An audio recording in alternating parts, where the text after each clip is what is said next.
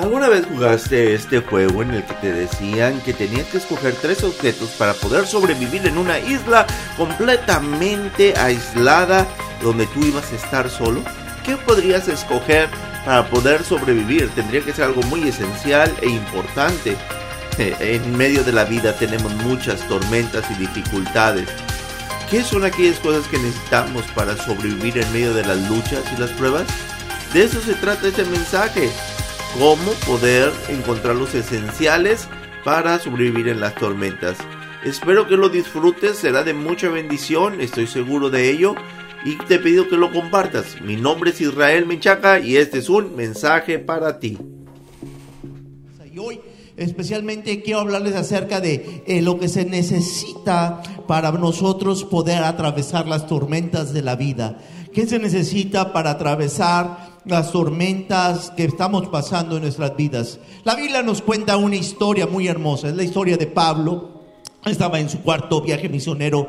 Resulta que lo habían apresado y lo habían puesto, lo habían puesto precisamente en la cárcel y ah, porque estaba porque había ido al templo y los judíos lo querían apresar y hasta lo querían matar por las cosas que estaba haciendo. Así que decidieron hacer, Pablo decidió hacer una cosa, dijo, yo no quiero que me juzguen en Jerusalén y dijo, yo quiero que César me juzgue. Él, era ciudadano romano y podía decir eso, podía decir que no se le juzgara en una corte local, pero que se le fuera directamente al mismo César, al mismo emperador, a que pudiera a juzgarlo. Así que Pablo eh, fue llevado con, un, con una compañía de soldados, aproximadamente 80 soldados, un centurión que iba con él a iban, lo llevaron hacia Roma. Salieron de Roma. Él pasó por varias prisiones con varios reyes tratando de a ver qué podían hacer con él. Y finalmente empezó a navegar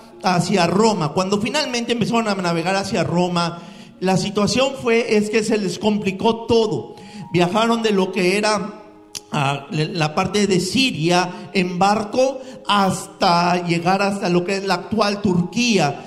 Este, y ahí en Turquía, todo ese camino, que era un camino que normalmente se atravesaba en días, les tomó semanas en atravesarlos porque todo estaba en contra de ellos, nada se les facilitaba, nada les era sencillo para poder hacerlo.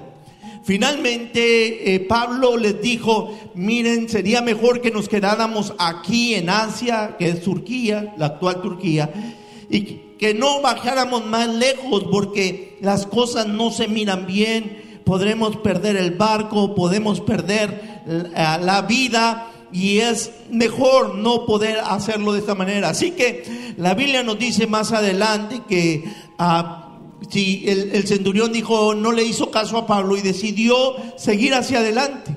Y cuando siguieron adelante, un huracán los encontró y de tal manera que los hizo que naufragaran, salieran de la ruta, salieran del lugar donde les tenían. Y tal fue la situación que duraron días y días en alta mar perdidos en medio del mar Mediterráneo. La, la situación fue tan mal que el clima, con el, con, con el clima es que la oscuridad era tan grande que ni había estrellas, ni luna, ni sol. Entonces no podían ni guiarse ni por las estrellas, ni por la luna, ni el sol. Estaban completamente perdidos. Habían tirado todo ya para poder ver qué podían hacer. Se habían quedado sin alimentos hasta ese punto. Ya no estaban comiendo. Estaban completamente en una situación sin esperanza. Sin esperanza. Sin esperar que fueran a salir de esta situación. Y me, encanta estudiar esta historia y cuando estaba orando precisamente, preparándome para este día en específico, Dios me trajo a la memoria este, este pasaje, porque a veces parece que cuando todo está oscuro, que a veces hay momentos en los que no se mira solución a nada, que ni siquiera tenemos una lucecita que nos diga, esto va a cambiar, esto va a ser diferente. No, parece que mientras más caminamos hacia adelante, más oscuro se pone. Entendemos que hay pruebas que duran días y, o pruebas que duran semanas, Pero hay pruebas que duran años, años, situaciones difíciles que tenemos que enfrentar, que no son, no se resuelven de un momento a otro, pero tenemos que esperar años en la presencia de Dios esperando que Él obre sobre ciertas circunstancias.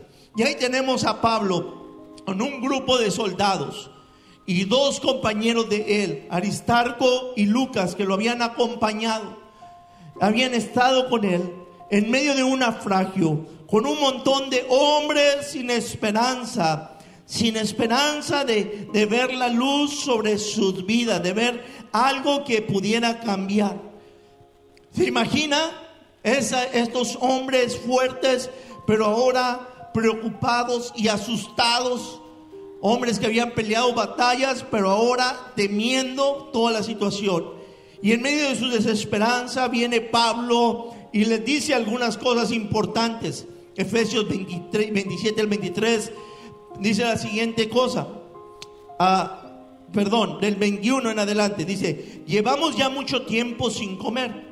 Así que Pablo se puso en medio de todos y dijo, Señor, debían haber seguido mi consejo y no haber zarpado de Creta. Así que habiendo ahorrado este perjuicio y esta pérdida, pero ahora los exhorto, fíjense lo que dice Pablo, pero ahora los exhorto a cobrar ánimo, porque ninguno de ustedes perderá la vida, solo se perderá el barco. Anoche se me apareció un ángel de Dios, a quien pertenezco y a quien sirvo, y me dijo, no tengas miedo, Pablo, tienes que compadecer ante el emperador y Dios te ha concedido la vida de todos los que navegan contigo. Así que ánimo, señores, confío en Dios que sucederá tal y como se me dijo. Sin embargo, tenemos que encallar en alguna isla. Ahí- Y termina este pasaje ahí. Este pasaje precisamente donde quiero centrar nuestro mensaje. Esenciales para una tormenta. ¿Qué necesitas para cuando estás pasando por tiempos tormentosos? ¿Qué son los recursos? No sé si ustedes cuando niños le preguntaron si estuvieras en una isla, este era un juego, si estuvieras en una isla abandonada y solamente pudieras llevar tres cosas, ¿cuáles son las cosas que llevarías? Y, y uno ya decía, no, pues llevaría un botiquín, o llevaría un cuchillo, pues daría, y cada uno decía lo que tenía que llevar si estuviera en una isla vacía. ¿Qué pasaría? ¿Qué llevarías si estuvieras en una tormenta?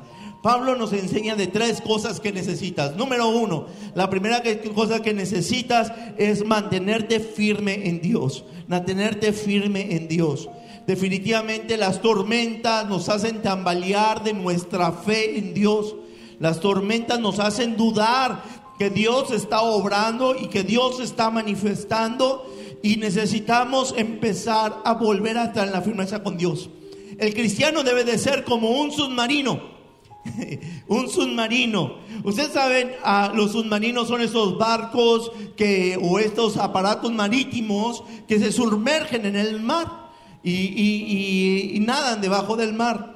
Cuando un submarino nada debajo del mar, este, no percibe, no percibe las tormentas. Puede estar lloviendo y, el agua revolcándose, puede haber una gran, un gran movimiento de agua por arriba, pero el submarino ni lo siente. Y cuando sale, ni se dan cuenta de que hubo una gran tormenta por ahí. El cristiano debe de ser como el submarino. El submarino no se da cuenta de los problemas porque está dentro del agua, pero el cristiano es como el submarino, debe ser como el submarino que se sumerge en la presencia de Dios, que está sumergido dentro de la presencia de Dios y cuando está en la presencia del Todopoderoso no se da cuenta de todas las cosas terribles que están pasando a su alrededor, o por lo menos no se da cuenta, pero no le estorban. Tiene, mantiene su fe, mantiene su fe fuerte. Entonces, ¿qué debemos de hacer? Tenemos que mantener nuestra fe firme en Dios. ¿Cómo mantenemos nuestra fe firme en Dios? Número uno, cuando permaneces en la presencia de Dios. Escriba eso. Cuando permaneces en la presencia de Dios. Amén. A ver, le vamos a pedir al hermano que está haciendo los slides. Gloria a Dios. Eso. Muy bien. La Biblia dice así, Hechos de los Apóstoles 27 al 23 dice, anoche se me apareció un ángel de Dios. Fue lo que dijo Pablo. Pablo dijo, anoche, ¿qué pasó? Anoche se me apareció un un ángel de Dios, un ángel de Dios. Dios, Dios se le manifestó y le habló. No fue Dios mismo, pero en esta ocasión fue un ángel de Dios que vino y le dijo, Pablo, Pablo, yo, yo, yo tengo un plan para tu vida. Tú no estás a la deriva. Yo no te voy a soltar. Yo no te voy a dejar. Eso es lo que pasó, un ángel de Dios. Qué preciosa manifestación fue esta. en lo personal, nunca se me ha aparecido un ángel de manera que yo pueda saberlo. A lo mejor se han aparecido a nosotros ángeles y no nos hemos dado cuenta. Porque los ángeles son seres celestiales que vienen a nuestro servicio y muchas veces parecen tan humanos como cualquiera de los que estamos aquí. Sin embargo, una aparición de esa no me ha llegado a pasar. Sin embargo, Dios siempre no nos deja solamente ángel, nos deja mucho más que eso, nos deja su Santo Espíritu, nos deja su presencia, nos deja su palabra para hablarnos, un cristiano que está en la presencia de Dios siempre va a recibir palabras de aliento de su Dios, palabras de dirección, palabras en las cuales podamos entender y comprender lo que Dios está haciendo y darnos fortaleza para poderle creer a Dios en medio de las tormentas que estamos pasando en nuestras vidas. Es por eso que es muy importante que no te alejes de la presencia de Dios, que debes de hacer de la presencia de Dios un lugar habitual donde tú estés presente. Pablo sabía que Dios estaba con él y nos lo dice la Biblia que Dios está constantemente con su pueblo. Él nos lo dijo en la gran comisión donde dijo que Él estaría con nosotros todos los días hasta el fin del mundo.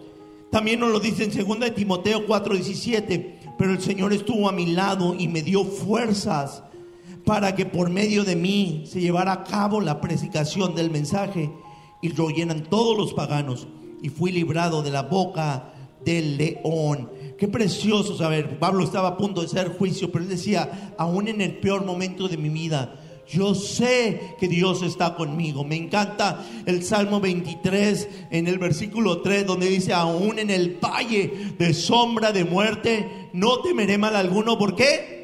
Porque tú estás conmigo. Aleluya. ¿Cuánto le dan gracias a Dios por eso? Amén. Gloria a Jesús. Muy bien. Mantente en firme cuando estás sumergido en la presencia de Dios. Cuando recuerdas que eres una posesión de Dios. Cuando sabes que le perteneces a Dios. Dice la, Biblia que se le dice de la siguiente manera. Pablo dijo, anoche se me apareció un ángel del Dios. ¿A quien, Diga conmigo, pertenezco. Amén. No estamos tres aquí. Que los de allá de en línea y los que están en casa escuchen que estamos todos aquí. Amén. Amén. Gloria a Dios. Anoche se me apareció un ángel de Dios. ¿A quién? Pertenezco. Diga usted. A ver, otra vez. Una, dos, tres. Gracias, iglesia. Amén. Gloria a Dios. Al quien pertenezco. Y Pablo sabía una cosa, él no se pertenecía a sí mismo. Él le pertenecía. Acabamos de celebrar la Santa Cena. ¿Qué es la, la muerte de Jesucristo sin una transacción? Él vino a redimirnos. ¿Qué significa redención? Redención es cuando compras otro por rescate. Cuando un esclavo estaba, pues, era dueño, su dueño lo tenía, venía alguien y pagaba por su rescate y lo redimía, lo compraba. La palabra redención significa comprar para tomar, para liberar. Es un rescate que se está pagando y tuvo que haber un costo. Tú vales. Tú y yo valemos la sangre de Jesús. Tú no vales un cacahuate ni nada por el estilo o nada. Hay veces que hemos pensado que no tenemos ningún valor. La Biblia nos dice que valemos la santa sangre de Jesucristo. Hemos sido comprados por Él y somos suyos. La Biblia nos dice que aún Jesús cuida de las aves, que no vale nada. Cuida de los lirios del campo y los viste. Y Pablo dice, yo le pertenezco a Dios. Si tú le perteneces a Dios y Dios cuida de las aves y Dios cuida de los lirios y Dios cuida de la naturaleza, ¿cuánto más cuidará de ti que le costaste la sangre de su Hijo? ¿Cuántos alaban a Dios por eso? Amén. Le perteneces a Dios. Cuando yo recuerdo que le pertenezco a Dios, yo, yo me alegro porque sé que Él cuidará de mí, que aunque vengan tormentas, Él cuida de mí. Tengo que mantenerme firme cuando recuerdo que eres un siervo de Dios, que tú le perteneces, eres un siervo de Cristo. La Biblia dijo, eh, eh, Pablo dijo de la siguiente manera, pertenezco a Dios, pero también dice, ¿a quién? siervo, dijo él, a quien sirvo, le pertenezco y le sirvo, soy un siervo. Y eso todos los cristianos deberíamos de considerar siervos de Dios, personas que impulsan la voluntad de Dios. En, el Padre Nuestro nos dice, Padre nuestro que estás en el cielo, santificado sea tu nombre. Y lo dice, ¿cuál es nuestra oración? Hágase tu reino, como en el cielo, aquí también en la tierra. Mi oración es que Dios, haz tu voluntad en mí, haz tu voluntad en la tierra. Yo me convierto en socio tuyo para que tu reino siga moviéndose y actuando. Pablo lo que estaba diciendo, yo soy un siervo de Dios, yo estoy en los negocios de Dios. Yo, yo, yo estoy impulsando el negocio de Dios, he trabajado para mi Dios y le he servido.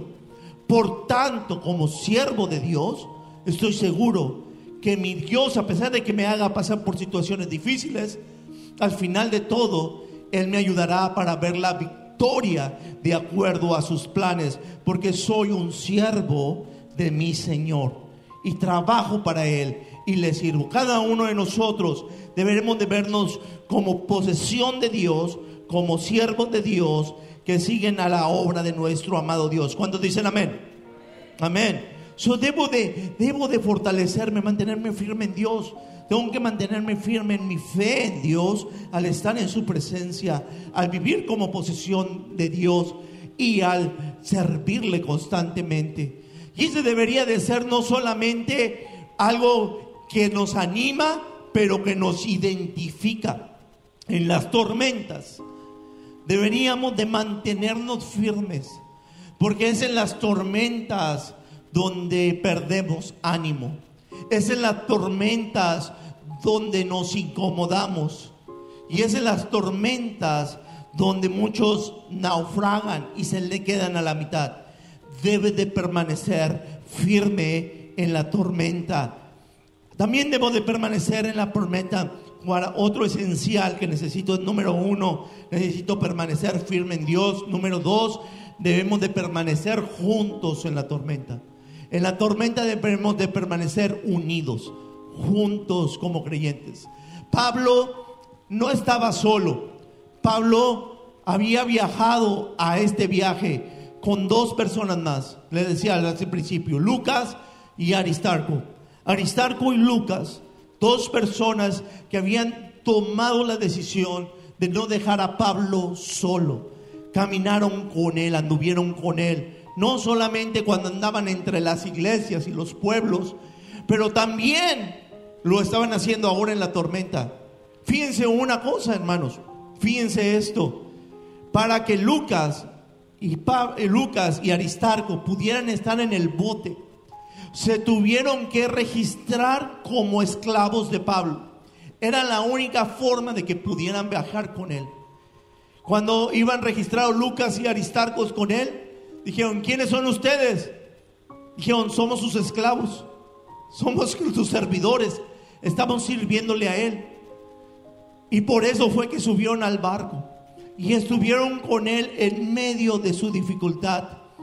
Usted y yo no hemos sido diseñados para pasar nuestro caminar con Dios solo. Usted no fue diseñado para pasar las tormentas solos. Una de las tendencias es buscar por mi propio refugio y mi propia ayuda o, alejarme de los que están a mi alrededor cuando estoy en tormentas. Y la Biblia nos dice lo contrario que debe de hacer, permanecer juntos.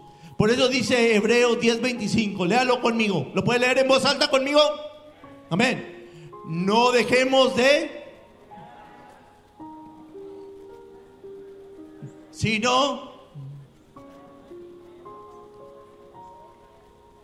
con mayor razón, ahora que sabemos que aquel día, ¿cuántos saben que Cristo viene pronto? ¡Uh! ¡Aleluya! Usted no está a cuenta con Dios, hoy es un día para ponerse a cuenta con Dios, pero Cristo viene pronto. Estemos listos o no estemos listos. tenemos que estar serios con el Señor, amén. Pero nos dice esto, en medio de que Cristo viene, que no se deje de congregar. Es esa idea de yo puedo ser cristiano en mi casa es más satánica que nada. Yo en mi casa puedo estar ahí y ahora yo sé, yo sé que durante la pandemia utilizamos los recursos del Internet para poder este, ayudar a la situación mientras todo se solucionaba. Desafortunadamente sabemos bien esto. El diablo tomó ventaja de esa situación y aproximadamente 40% de los cristianos alrededor del mundo no están viniendo a una iglesia. Todas las iglesias perdieron entre el 60-50% de sus congregaciones. 37% de los pastores dejaron el ministerio durante este año pasado. 37 mil iglesias en los Estados Unidos se cerraron durante el año pasado. No hay nada más satánico que el decir, yo puedo ser cristiano en mi casa, y puedo ver un video, escuchar una predicación y, ah, y, hasta probablemente los que vaya a ver en la televisión cantan más bonitos o predican más bonito o, o se miran mejor. Y yo lo puedo ver allá. Hermano, lo que pueda pasar, sí, podrás ver videos y todo eso, pero te va a faltar esto te va a faltar tus hermanos en la fe. Te va a faltar la gente a tu alrededor a quien te va a servir y a quien tú sirvas también para darle ánimo. Porque dice ahí, no nos podemos animar en la distancia. No puedes ser ni animado ni animar cuando estás a la distancia. Solamente cuando estás en medio del fuego. Un carbón, un palo siempre se va a enfriar a la distancia pero un carbón siempre va a arder cuando esté en el fuego. ¿Cuántos dicen amén a eso? Amén, denle un aplauso al Señor si se lo va a dar. Y, y les voy a decir, hermanos, yo creo que estamos luchando en estos tiempos por permanecer esta área de la congregación. Ahora es por una enfermedad. Algunos hermanos tienen que batallar por la persecución en otros países. Nosotros estamos en esta situación, hermano. Tenemos que luchar por permanecer juntos y permanecer unidos. Si alguien llega a enfermar, hermano, es entendible que no puede estar aquí y que lo vea en línea. Los motivamos que vean los servicios en línea. Sí, vean lo de las iglesias que les guste verlo, pero vean la de su iglesia también. Si usted no puede estar aquí, vea el servicio de su iglesia también. ¿Por qué? Porque de esa manera lo mantiene unido a la congregación. No lo deja huérfano como un palo enfriándose a la deriva, pero lo mantiene cerca del fuego de este pueblo, de esta iglesia, de esta congregación que ha sido llamada a iluminar esta ciudad. Y si los palos se enfrían, ¿cómo iluminaremos nuestra ciudad? Así que hermanos, en medio de la tormenta, permanezcamos como juntos. A ver, diga conmigo, juntos. Permanezcamos juntos. ¿Cuántos dicen amén? Número tres, y con eso vamos a ir acabando. Tres, debes de animar a otros en la tormenta. Debes de animar a otros en la tormenta. Pablo se para en medio de toda la gente y les dice la siguiente cosa, les dice, ya llevamos mucho sin comer. Y Pablo se pone en medio de la gente y les da ánimo. Se para en medio de ellos. En medio de la tormenta necesita la gente ánimo. Ánimo, ánimo. Necesita escuchar palabras de fe. No necesita escuchar más palabras de tristeza ni dolor pero necesita escuchar palabras de, de esperanza y de fe, de confianza en, en la plenitud de nuestro Señor Jesús. So necesitamos a esa fe que, Dios nos da para poderla ministrar a otros. Así que tenemos que motivar a otros. Pablo tomó la iniciativa y se puso como en medio de ellos. Se puso en medio de ellos. Eso es algo muy interesante porque no solamente tenía a su alrededor a Aristarco y a Lucas, pero a todos los soldados, a todos los no creyentes, a todos los paganos, si me permite decirlo así. Pero tomó la decisión de ponerse en medio de ellos para servirles, para animarlos y para llevarlos. Y eso es importante, hermano. Casi siempre le dejamos el ánimo a otras personas. Y Dios te quiere utilizar a ti para animar a otros, para consolar a otros, para motivarles. Y tienes que tomar la decisión que en medio de la tormenta tú vas a ser un instrumento para animar a los que están a tu alrededor. Tú vas a ser un instrumento para animar a los que están desanimados, creyentes o no creyentes. Pero también tienes que tener, tenemos que motivarlos a que tengan fe, motivarlos a la fe, a creer en otro, en Dios. No hay un mejor momento para acercarse a Dios, no hay un mejor instancia para acercarse a Dios que cuando hay problemas y dificultades. Y Dios te quiere utilizar a ti para compartir la fe. Miren lo que les dice Pablo a ellos. Dice, pero ahora los exhorto cobrar ánimo porque ninguno de ustedes perderá la vida, solo se perderá el barco.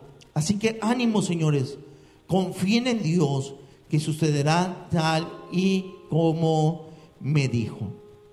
Le dijo el Señor.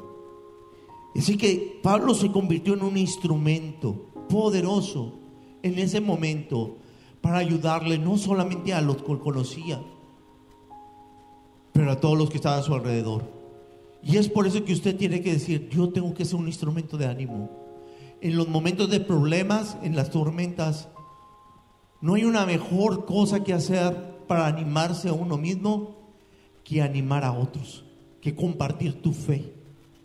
Es cuando tú animas a tu familia en el momento de tormenta, a tus hermanos en la fe, cuando tú entras en el trabajo y animas a los que están a tu alrededor a confiar en Dios. Me encanta lo que hizo Pablo, porque de esta manera se convirtió en un líder. Y es que cuando hay tormentas, todo mundo no sabe qué hacer, se confunde y pierde cordura. Y necesitamos ese ánimo. Dios quiere levantarte y utilizarte. Ahora, cuando leemos esta historia, pensamos en Pablo y lo pensamos como un superhombre de la fe. La realidad es que Pablo también estuvo desanimado. Había perdido esperanza y había perdido la confianza de que iban a salir adelante. Era parte de este grupo y también se había envuelto en este ambiente de, duda, de falta de, de esperanza. Pero hizo tres cosas importantes que le ayudaron a salir de la tormenta. Número uno, permaneció firme en Dios y buscó su presencia. El ángel se le apareció no porque sí, se le apareció porque ha de haber estado en sus rodillas orando y buscando a Dios en lugar de quejarse y llorar y hablar con otras personas. Mientras todos se preocupaban, él se metió en la presencia de Dios y la presencia de Dios le dio la fortaleza. Dos, le ayudó en medio de la tormenta. ¿Cómo? Permaneciendo junto con otros, con sus hermanos. Permaneciendo juntos y juntos se animaban y se daban fuerza. Y número tres, permanecieron juntos porque se estaban motivando los unos a los otros y estaban motivando a los demás. ¿Qué debo de hacer en medio de estas tormentas? Tengo que obedecer al Señor en todo esto. No perder el ánimo porque Dios te quiere levantar. Te puedo poner en tus pies, por favor.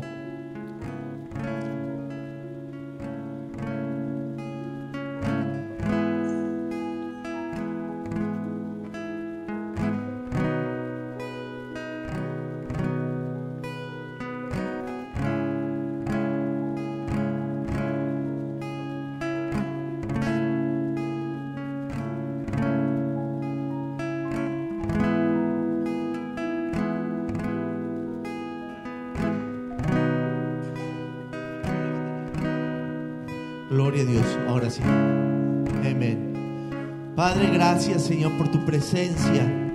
Gracias por recordarnos, Señor, que tú estás en medio de la tormenta. Gracias por recordarnos, Padre mío, que tú eres el Dios que nos vas a ayudar en medio de la dificultad, Señor. Que tú estás presente y obrando y trabajando constantemente en nuestras vidas, Señor. Padre, yo te quiero rogar para que tú seas obrando tu perfecta voluntad en nosotros, Señor.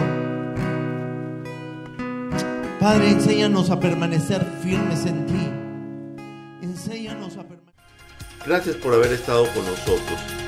Te pedimos que compartas este mensaje con otras personas al mismo tiempo que visites nuestras redes sociales y si tienes una petición de oración, por favor déjalo ahí en un mensaje privado, que le estaremos orando por ti.